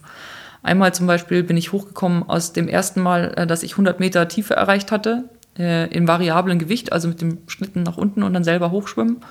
Und äh, es war in Griechenland und es gab eine, eine Sprungschicht und wie so eine Art Wasserscheide in 60 Meter Tiefe, wo zwei unterschiedlich dichte wahrscheinlich ähm, Wasserschichten sich getroffen haben und die Wasserschicht darunter hatte etwas schlechtere Sichtweiten als die Wasserschicht oben drüber und war so ein bisschen milchig weiß. Und äh, wenn man da rauskam und sozusagen in 60 Meter über diesen Punkt hinauskam, sah es deswegen so aus, war das Wasser darüber extrem klar und die Schicht darunter eben so ein bisschen milchig. Und das sah so aus, wie wenn man aus dem Flugzeug rausschaut und da sind so Wolken, so eine Wolkendecke unter einem. Und als würde ich in so einen endlosen Horizont schauen, unter Wasser, mit so einer, wie so einer verrückten Wolkenschicht unwahrscheinlich schön. Und das habe ich ganz intensiv wahrgenommen. Auch in diesem Moment, in dem ich zum ersten Mal aus 100 Meter Tiefe zurückgeschwommen bin. Ja. Ähm, das mit dem Druck kann man sich, glaube ich, überhaupt nicht vorstellen, wenn man das nicht selber erlebt hat, oder? Wie das sich anfühlt. Ja, das ist schwer zu erklären. Ähm, ich spüre den Druck eigentlich nicht. Ähm, man spürt den Druck auf den Ohren. Das kennt jeder, der mal versucht hat, irgendwie im Schwimmbad abzutauchen. Ja. Dann es weh. Äh, und deswegen müssen wir ja den Druckausgleich machen. Also man muss ganz wie im Flugzeug, vielleicht kennt man das, äh, muss man den Druck in den Ohren ausgleichen, denn sonst würden die Trommelfälle kaputt gehen. Und wenn man den aber ausgeglichen hat, tut es auch nicht mehr weh und dann spürt man es auch nicht mehr. Also wenn man das nicht kann, muss man anhalten und umdrehen und ähm, wenn man es aber kann, dann ähm, nimmt man es auch nicht mehr wahr. Dann sind die Ohren ausgeglichen und dann ist alles schön. Und den Druck auf dem Körper ansonsten spüre ich nicht in der Tiefe. Deswegen, ähm, das stellen sich die Leute immer so vor, dass man, äh, ich habe mal auch so einen Kommentar gelesen unter einem Spiegel Online-Artikel, ähm, der über mich erschienen war. Mhm. Und da schrieb jemand, Ja, warum macht man das? Bei, macht man sowas bei Dunkelheit äh, und, und Kälte unter wahnsinnigen Schmerzen ähm, so zu tauchen? Und da muss ich halt sagen, es ist weder dunkel, ich kann sehen, auch in 130 Meter Tiefe kann ich die Augen aufmachen. In Ägypten ist da so ein bisschen zwielichtig, aber ich kann ganz klar und deutlich sehen. Ähm, es ist nicht kalt, also je nachdem, wo man es eben macht. In äh, Griechenland, äh, genau bei diesem Tauchgang, um den es da ging, war es in äh, 100 Meter 21 Grad warm. Wow. Also es ist auch nicht kalt unbedingt, je nachdem. Ähm, also es ist weder dunkel noch kalt, noch habe ich Schmerzen. Also wenn ich Schmerzen habe, dann halte ich an und drehe um. So, dann, dann ist Schluss. Ne? Das, also ich habe keine Schmerzen und leide nicht bei diesem Tauchgang. Äh, vielleicht wird es irgendwann anstrengend, wenn ich nach oben schwimme, dann brennen mir die Beine, weil brennen mir die Muskeln. Mhm. Und dann habe ich irgendwann das Bedürfnis zu atmen. Das bin ich aber gewohnt. Das kann ich ausblenden. Ähm, genauso wie jeder Sportler, dem die Beine brennen, wenn er zehn Kilometer rennt, ähm, das ausblenden kann und die zehn Kilometer zu Ende rennt. Da ist es dann eben auch Sport. Äh, aber das macht mir eben auch Spaß. Also ich liebe nun auch Sport und liebe Tauchen und das hat sich jetzt getroffen beim Apnoe-Tauchen. Ja. Ähm, wenn du wieder hochkommst an die Wasseroberfläche, kann ich mir vorstellen, dass man da auch so einen großen Drang hat, so jetzt habe ich es gleich geschafft mhm. äh, und sich vielleicht da nicht mehr ganz bis zum Schluss konzentriert. Also ich muss immer so ein bisschen an diesen, ich weiß nicht, ob du den Film The Walk gesehen hast. Mhm. Ähm, da geht es ja auch darum, dass die schwierigsten Meter im Grunde die letzten zwei, mhm. drei sind, wo man denkt, man hat es gerade geschafft und mhm. konzentriert sich nicht mehr mhm. hundertprozentig. Ist es da ähnlich bei dir? Das ist ähnlich für viele. Ähm, für mich ehrlich gesagt nein. Ich trainiere das auch so, dass ich sehr konzentriert bin, gerade auf den letzten Metern, denn die sind genau so auch die schwierigsten. Ähm, die, man wird ohnmächtig in den letzten Metern vor der Oberfläche oder an der Oberfläche, weil der Druck plötzlich abfällt und man weniger Sauerstoff zur Verfügung hat. Das heißt, da ist es besonders wichtig für uns, wach und konzentriert zu bleiben.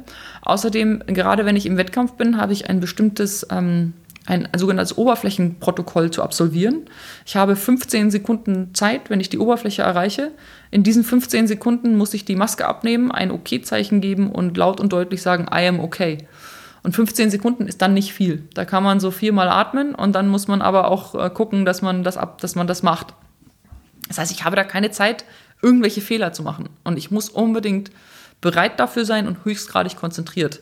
Ähm, bei mir ist es zum Beispiel so, dass ich auch mich schon unter Wasser orientiere zur Oberfläche, wo ist ähm, die Plattform oder das Boot und mich so hindrehe, dass ich ähm, dem, das Boot anschaue oder die Plattform anschaue, auf der die Kampfrichter sitzen und die Videokamera ist, zu der ich das OK-Zeichen geben muss, sodass ich mich nicht umdrehen muss, wenn ich an der Oberfläche schon bin und nur noch meine 15 Sekunden Zeit habe. Ähm, darauf bereite ich mich schon unter Wasser vor. Und das ist extrem wichtig. Und das ist eine Strategie, das trainiert man sich an. Und viele Athleten, die das nicht tun, muss ich sagen, machen auch einen Fehler in ihrem Training. Es kommt und durchaus vor, dass ja. sie dann die 15 Sekunden nicht einhalten und das ja, natürlich, das haben, ist schwer. Manchmal, wenn man an seiner Grenze ist, dann schafft man es nicht. Ähm, aber man kann eben auch schon vorher bestimmte Sachen ähm, so machen, dass man dann das optimiert, die, die Chance, dass man das schafft. Ja. Und dazu gehört, wie du richtig sagst, eben nicht äh, die Kontrolle abzugeben in den letzten paar Metern, sondern im Gegenteil, jetzt muss ich noch höchstgradig konzentriert sein. Mhm. Das gehört zu, dem, zu der Leistung, zu dem Tauchgang mit dazu. Und das trainiert man sich an. Ja, das ist eben auch mein Job als Athlet dann, da, mich darauf vorzubereiten. Ist die Zeitwahrnehmung eine andere, wenn man unter Wasser ist? Vergeht die anders, langsamer, schneller? Die Zeitwahrnehmung, wie glaube ich bei vielen Dingen, äh, ist auch sehr unterschiedlich und tagesformabhängig. Wenn man einen wunderschönen Tauchgang hat und man fühlt sich einfach völlig entspannt und es läuft, dann ist man überrascht, wenn man unten ankommt, weil es mhm. irgendwie so schnell, so schnell ging. Und an anderen Tagen denkt man die ganze Zeit, bin ich jetzt schon da, bin ich schon da, wie weit ist es noch, bin ich schon da, bin ich schon da, wie weit ist es noch? Es ist, äh, glaube ich, jedem bekannt, der jemals an der Bushaltestelle auf den Bus gewartet hat. An manchen Tagen steht man da und die Gedanken schweifen ab und man träumt vor sich hin und auf einmal sind zehn Minuten rum und an anderen Tagen guckt man jede Minute auf die Uhr. Und die zehn Minuten gehen einfach nicht vorbei. Und genauso ist es bei uns auch. Wie, wie ist das mit den, mit den Atemtechniken als Vorbereitung? Das würde mich noch interessieren. Guillaume hat mir erzählt, dass jeder es ein bisschen anders macht, aber wahrscheinlich große Schnittmengen existieren und er hat seine Methode, die er nicht alleine macht wahrscheinlich, mhm. sondern viele andere auch. Ähm, und es geht in erster Linie darum, dass man so eine Entspannungsatmung macht, glaube ich. Ne? Dass mhm. man möglichst entspannt und ruhig wird und nicht irgendwie sich pusht, sondern ja. den, die Ausatmung äh, forciert und verlängert. Ist das so bei dir auch? Das ist auf jeden Fall so. So atmen wir eigentlich alle. Also das ist Standard bei uns. Es geht dabei darum, dass man ja möglichst ruhig wird, wie du schon gesagt hast. Ähm, der Puls fällt, wenn wir ausatmen, kommt der Puls etwas runter. Oder die Chance ist größer, dass der Puls dann etwas runterkommt. Das liegt daran, dass wir, ähm, wenn man einatmet, sind sehr viele Muskeln beteiligt. Das merkt man auch, wenn man sich mal darauf konzentriert. Ja, die Zwischenrippenmuskeln sind beteiligt, ähm, das Zwerchfell ist beteiligt, lauter Muskulatur, die wir brauchen, um die, Mus die Luft in die Lunge zu bekommen. Beim Ausatmen, das ist passiv. Wir lassen die Luft einfach raus. Das heißt, in dieser passiven, in diesem passiven Moment ähm, kommt der Puls runter, weil wir nichts tun müssen dafür. Deswegen verlangsamen wir äh, und verlängern die Ausatemphase gegenüber der Einatemphase, weil dabei der Puls etwas äh, fallen kann. Tatsächlich ist es so, dass viele Leute denken, man bekommt dann mehr Sauerstoff, wenn man auf eine bestimmte Weise atmet. Ähm, denken, das ist so eine Art Trick, diese spezielle Atmung. So speziell ist die gar nicht, wird auch bei Yoga zum Beispiel gemacht, also in vielen Bereichen.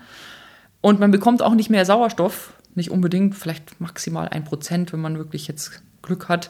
Ähm, aber wir haben alle unsere Sauerstoffsättigung als Menschen. Auch wenn wir hier sitzen und uns unterhalten, unser Körper ist so effektiv, dass auch selbst beim Sprechen habe ich genug Sauerstoffsättigung, meine 98 Prozent, was so normal ist für die meisten Menschen, zwischen 96 und 98 Prozent irgendwo, die hat jeder von uns. Das heißt, eigentlich kann ich auch so tauchen.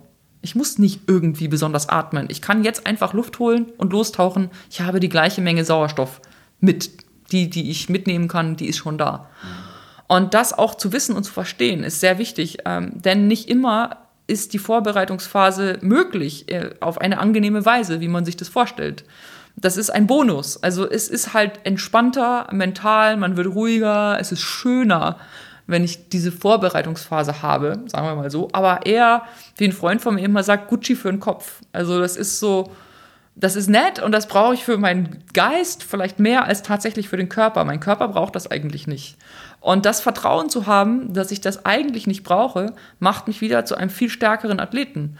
Denn ich bin dann mental in der Lage, wenn es mal so nicht läuft, trotzdem meinen Tauchgang zu machen, weil ich dieses Selbstvertrauen mitbringe, dass alles in Ordnung ist, auch wenn ich nicht meine fünf Minuten vorher entspannt atmen konnte.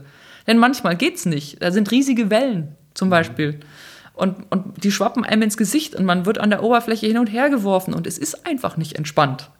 Und wenn es dann nun einfach nicht entspannt ist an der Oberfläche, wenn ich im Training bin zum Beispiel, dann verkürze ich ganz stark die, die, die Vorbereitungsphase.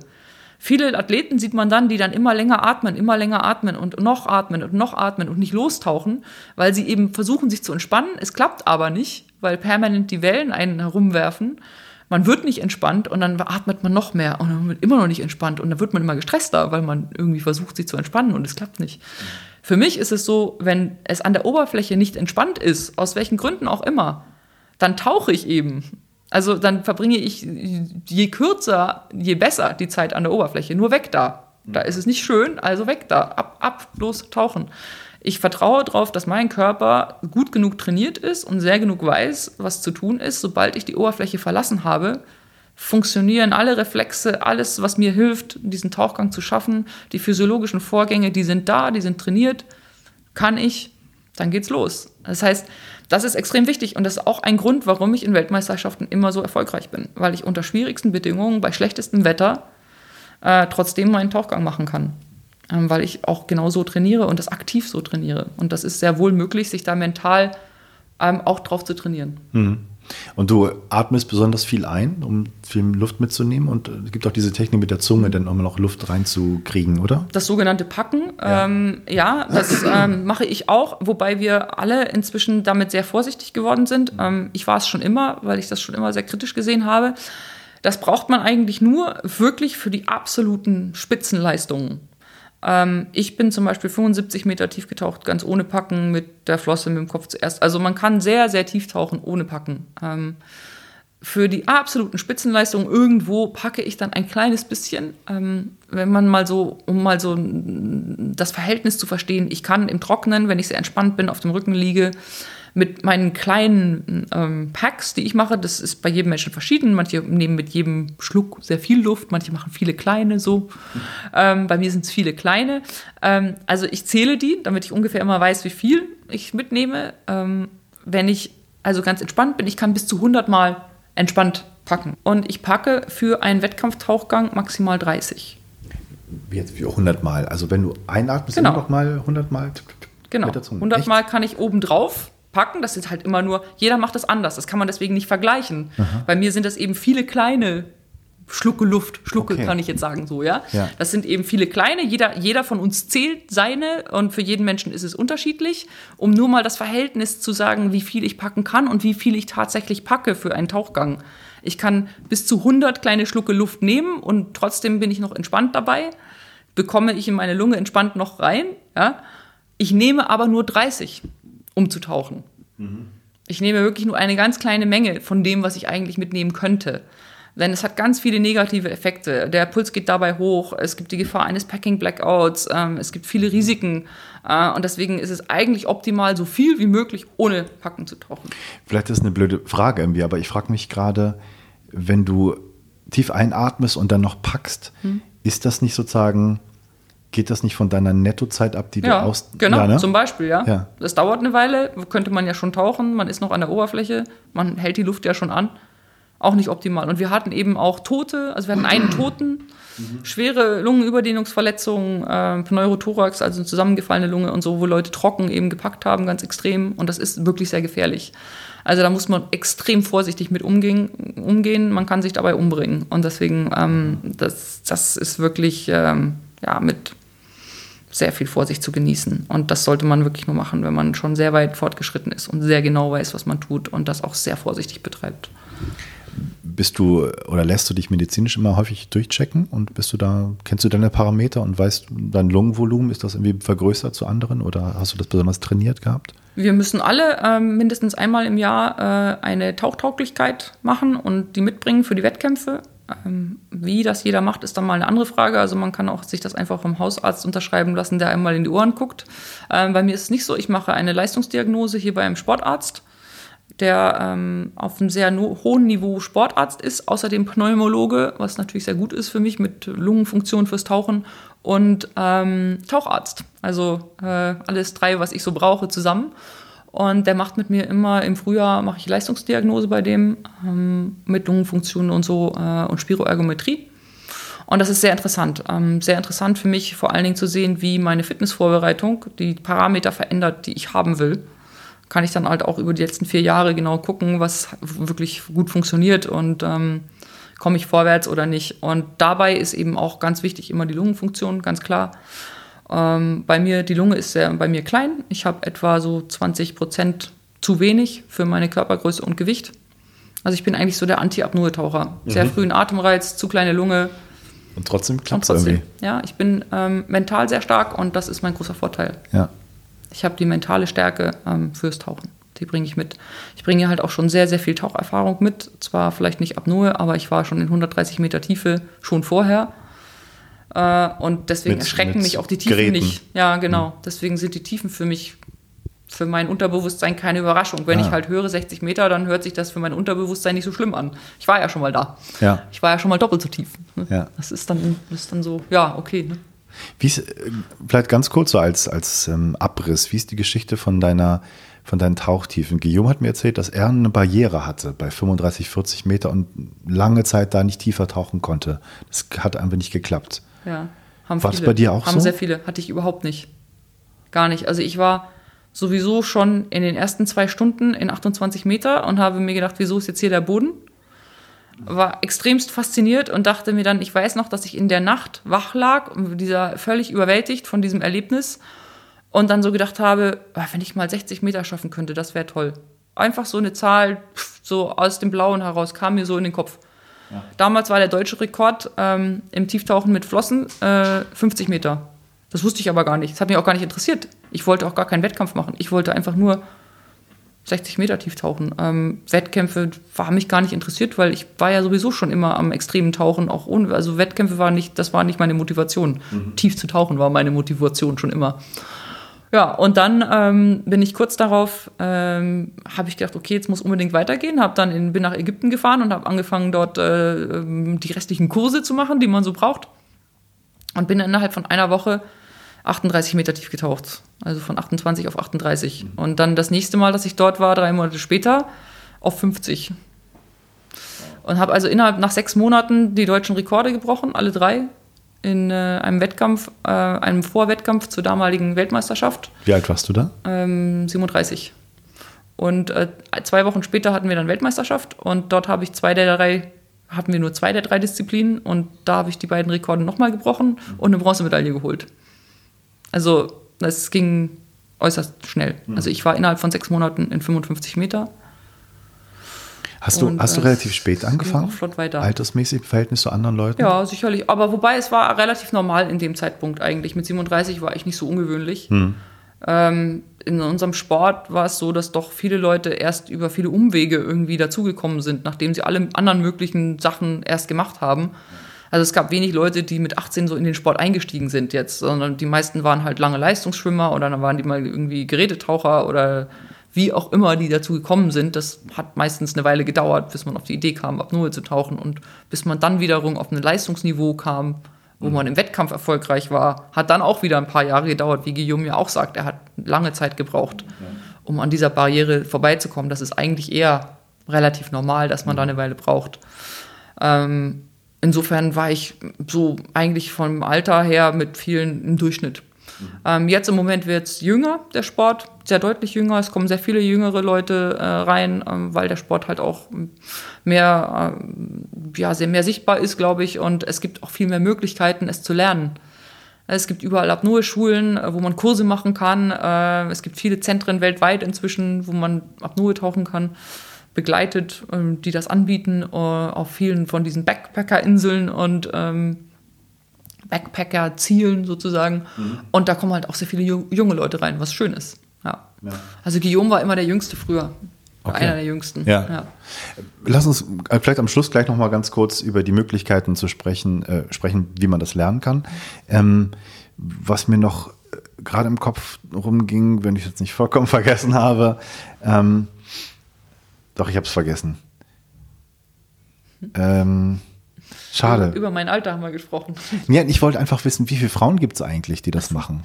Ja, es gibt ziemlich viele Frauen, die das machen. Also wenn wir zu einer Weltmeisterschaft fahren, dann haben wir, würde ich sagen, so vielleicht 60 Prozent Männer, 40 Prozent Frauen. Was für so einen Sport eigentlich recht gut ist, finde ich. Ich Ja, das ist so ja. ungefähr so. Es ist, nicht, es ist nicht 50-50, aber es ist so Aber, ja. ziemlich gut, das Verhältnis. Ja, ist okay. Und das ist, die kommen aus aller Welt und, Aus aller Welt, ja. und in Deutschland gibt es viele andere, die das auch machen. In Deutschland gibt es einige andere, die das auch machen. Ähm, ja.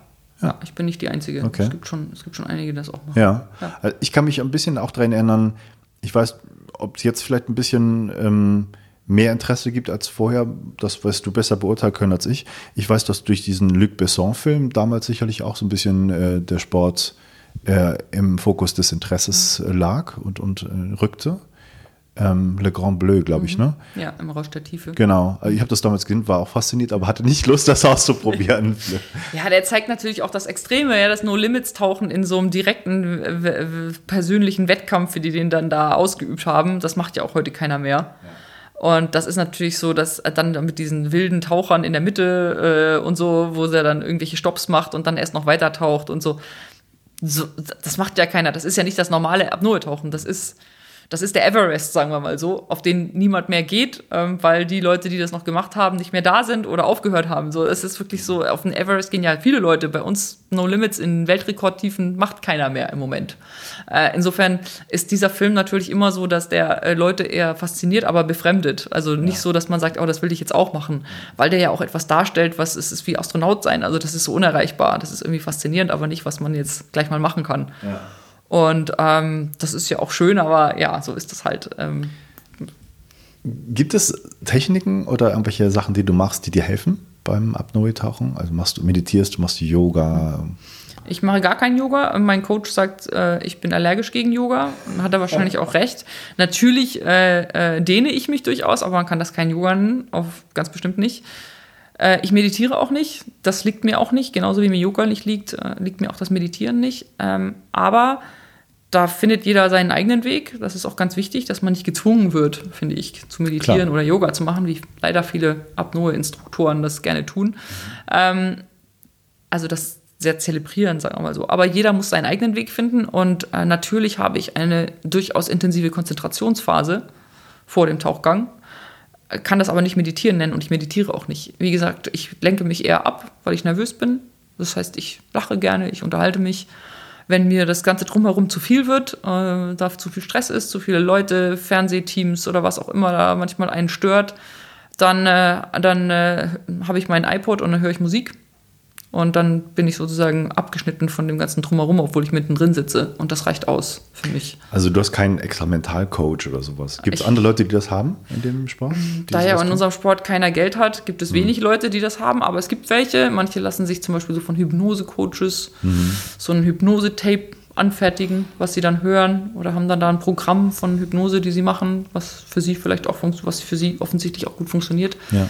Aber ich habe keinen Mentalcoach, habe auch noch nie mit jemandem dahingehend gearbeitet. Muss auch ehrlich sagen, ähm, dass das wahrscheinlich das Wenigste ist, was ich brauche, weil ich eigentlich mental extrem stark mhm. bin. Äh, natürlich hilft es trotzdem. Wir alle brauchen mal unseren Buddy oder jemanden, mit dem wir was durchsprechen können und überlegen können, wie geht man es an und jemand, der im richtigen Moment sagt, hey komm, du hast es ähm, oder fokussier dich mal darauf. Also Leute, die einen gut kennen, ähm, das, sind, das ist so der Mentalcoach eigentlich, der, der Trainingspartner. Ähm, ich habe einen ganz guten Coach, mit dem ich äh, Tauchen auch trainiert habe, Andrea Zuccari. Ähm, wir haben zusammen den Weltrekord im Tandem No Limits mit 125 Meter. Ähm, es ist auch ein Tauchpartner und Coach. Ihn würde ich als Coach betrachten. Ähm, ihm überlasse ich teilweise mein Training und folge einfach dem, was er mir vorschlägt, weil er auch jemand ist, der mich sehr gut kennt der mental sehr ähnlich gestrickt ist wie ich und deswegen wahnsinnig gut erkennt, was ich gerade brauche. Mhm. Und das ist natürlich angenehm als Athlet, sich nicht immer selber darüber Gedanken machen zu müssen, sondern manchmal ist einfach jemand anders zu überlassen. Und das tue ich sehr gerne und das hilft auch. Aber ich habe jetzt keinen spezifischen Mentalcoach. Okay. Du hast deine Homebase hier in Berlin. Wie häufig trainierst du und wo machst du das? Ich trainiere leider ganz wenig. Äh, ich trainiere gar nicht in Berlin zum Beispiel. Ich gehe auch hier nicht in den Pool. Äh, wenn ich hier bin, ich trainiere Fitness. Also ähm, ja, mein, meine Kraft, meine Fitness, das habe ich in der Hand, das trainiere ich, wenn ich nicht in der Nähe vom Wasser bin. Und ansonsten trainiere ich, wenn ich ähm, am Wasser bin. Also dann muss ich extra zum Tieftauchen fahren und da wird dann trainiert. Und das ist immer sehr unterschiedlich, je nachdem, wie viel Zeit ich habe in dem Jahr, hm, was ich mir so an Zeit nehmen kann, um irgendwo im Ausland zu sein. Das variiert das Allermeiste, die Leute denken immer, ich lebe in Sharm el-Sheikh, äh, äh, schön wäre es. Äh, das Allermeiste, was ich mal äh, in einem Jahr trainiert habe, waren zweieinhalb Monate, also zehn Wochen. Mhm. Und ähm, sonst sind es eher so sechs bis acht Wochen im Jahr, die ich wirklich im Ausland ja. trainieren kann, inklusive Wettkampf dann und so. Gibt es ähm, irgendwelche Probleme oder Schwierigkeiten, äh, in deinem Umfeld, in deinem Alltag, in deinem Leben mit Freunden, Familie, das irgendwie alles unter den Hut zu kriegen? Oder ist das irgendwie alles gar kein Ding? Ähm, nein, natürlich ist das schwierig, ähm, weil ich dann doch viel unterwegs bin. Ähm, Gerade weil ich noch äh, meine Beziehung in London habe. Also ich habe auch noch eine Fernbeziehung. Mhm. Genau, und das ist eigentlich so das Problem. Dadurch, dass ich hier bin, äh, hier Buchladen habe, meine Mutter habe, um, mit der ich Zeit verbringen möchte, wo ich auch da sein will und gleichzeitig aber mein Freund in einem anderen Land. Da muss ich also sowieso schon hin und her reisen. Äh, jetzt kommt meine neue Arbeit mit dazu äh, mit der Bundeswehr, wo ich wahnsinnig, wahnsinnig viel reise, deswegen mhm. ähm, sehr viel weg sein werde und dann eben noch ins Ausland zu fahren. Da bleibt dann nicht mehr viel Zeit übrig. Und das ist ganz klar, dass ich manchmal das Gefühl habe, dass ich immer irgendjemandem nicht gerecht werde und trotzdem aber noch Sachen gerne selber machen würde. Ähm, mhm.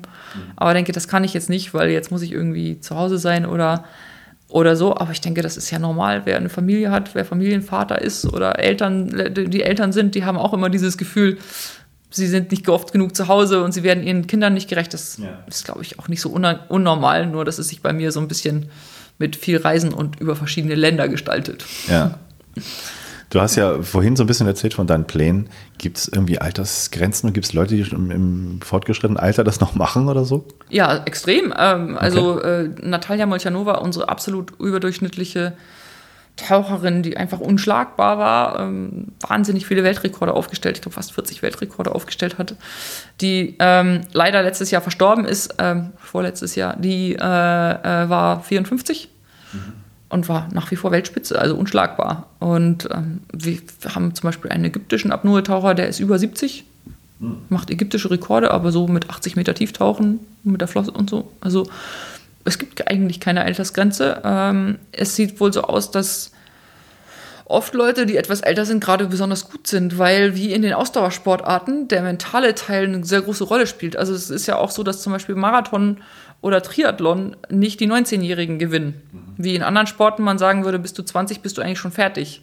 Ja. So, ne? In Prime ist irgendwie 16 bis 22 oder sowas und dann ist es eigentlich schon so halbwegs vorbei.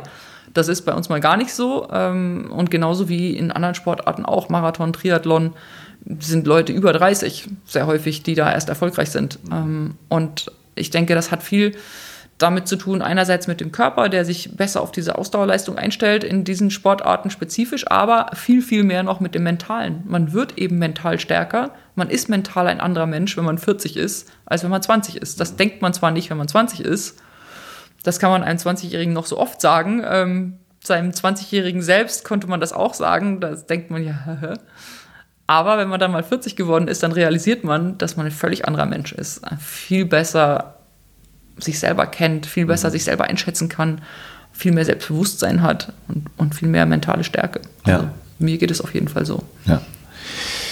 Lass uns nochmal vielleicht am Schluss ähm, der Frage nachgehen, wo man das lernen kann. Welche Voraussetzungen muss man dafür mitbringen? Jeder kann Apnoe tauchen, der halbwegs gesund ist. Also man muss so einen medizinischen Fragebogen ausfüllen. Ähm, das ist normal und sich vielleicht vom Mediziner abklären lassen, wenn man jetzt zum Beispiel sagt, man hat Asthma oder so. Mhm.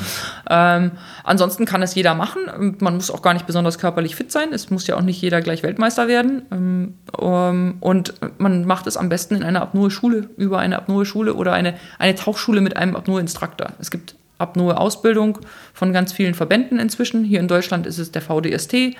Es ist auch äh, der Verband AIDA, der auch unser Dachverband ist von unserem Sport, der Wettkämpfe und Rekorde und so weiter abnimmt und das mhm. Regelwerk stellt. Äh, dann gibt es noch SSI, das ist einer der größten so Tauchausbilder im normalen Gerätetauchen. Ähm, die machen, haben jetzt sehr erfolgreich schon seit einiger Zeit ein Apnoe-Programm mit dabei, ganz normale Ausbildung und Schulung.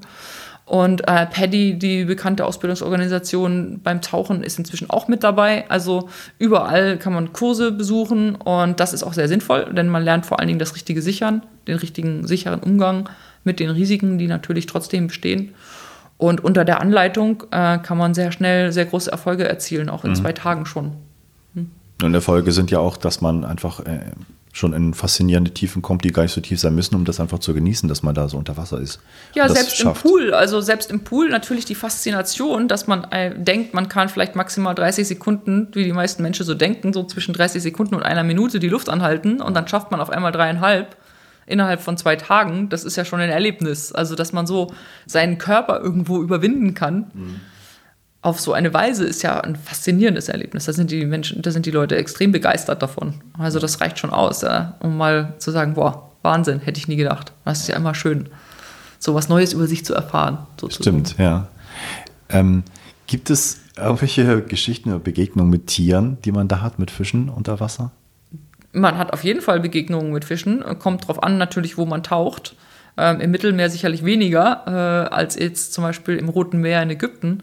Also ich habe mal ähm, Anfang der Saison in Ägypten, war ich so gerade die erste Woche, dann nehme ich mir sehr viel Zeit, um erstmal wieder reinzukommen, tauche auch noch gar nicht tief, sondern es geht eher um die Entspannung und meinem Körper Zeit zu geben, sich wieder an den Druck und die Tiefe zu gewöhnen. Und ich war äh, draußen alleine mit nur einem anderen zum Sichern. Also wir waren zu zweit alleine und ich habe mich so mit geschlossenen Augen ganz langsam in 40 Meter runtergezogen. Und man muss wissen, unsere Plattform ist dort in 130 Meter Tiefe verankert so etwa 100 Meter vom Ufer entfernt. Das heißt, man sieht nur blaues Wasser um sich rum. Ich sehe kein Riff, kein, kein Felsen, nichts, gar nichts, nur blau. Bin ich so in 40 Meter runter und habe dabei die Augen geschlossen, gehe so ganz langsam runter, habe unten umgedreht, Augen immer noch zu und habe dann so ganz langsam mal die Augen aufgemacht. Und da ist man wirklich so wie in so einem halben Traum irgendwo drin, macht so ganz langsam die Augen auf und es segelt aus der blauen Ferne ein riesiger Mantarochen direkt auf mich zu. Umkreist mich so zweimal und verschwindet ins Blau. Und da, das vergisst man nicht. Ja. Also, das ist unglaublich, gerade weil es so unerwartet und überraschend war. Ja. Ja.